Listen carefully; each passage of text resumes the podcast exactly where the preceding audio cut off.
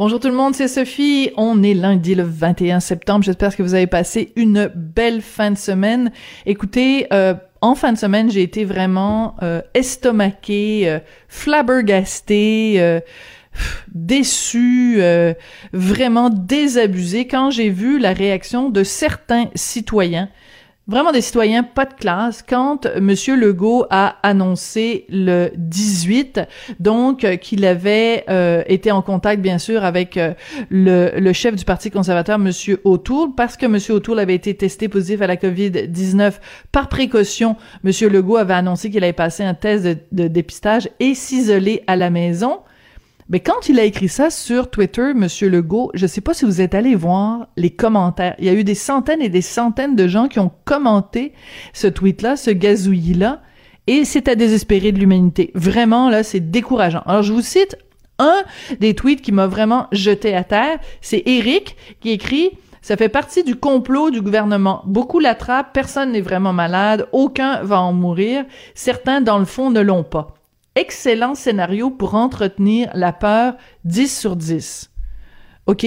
Puis des messages comme Eric, il y en a plein là. Il y a plein de gens qui s'en prennent à Monsieur Legault, qui disent que tout ça c'est juste. des, des gens même qui lui disent vous êtes un très mauvais acteur de théâtre. Et ce qui, ce qui se passe, c'est qu'il y a plusieurs politiciens qui, on sait que Yves-François Blanchet a la COVID, on sait donc euh, Monsieur O'Toole et tout ça, et donc il y a plein de gens qui voient là-dedans un complot que les politiciens ils n'ont pas vraiment la COVID, ils font juste semblant, c'est toute une mise en scène, fait que un, un, chef du Parti conservateur à Ottawa et le chef du Bloc québécois, ils se sont parlé au téléphone puis ils se sont dit Hey François, hey Aaron, on va faire croire au monde qu'on a la COVID, puis en fait on l'a pas vraiment. Comme ça, la population va avoir peur, on va pouvoir les manipuler, puis leur insérer une puce 5G avec la collaboration de Bill Gates puis George Soros. C'est hallucinant, c'est désespérant de voir la quantité de cabochons qui croient à ces théories-là du complot et qui propagent ça sur Internet. C'est désespérant.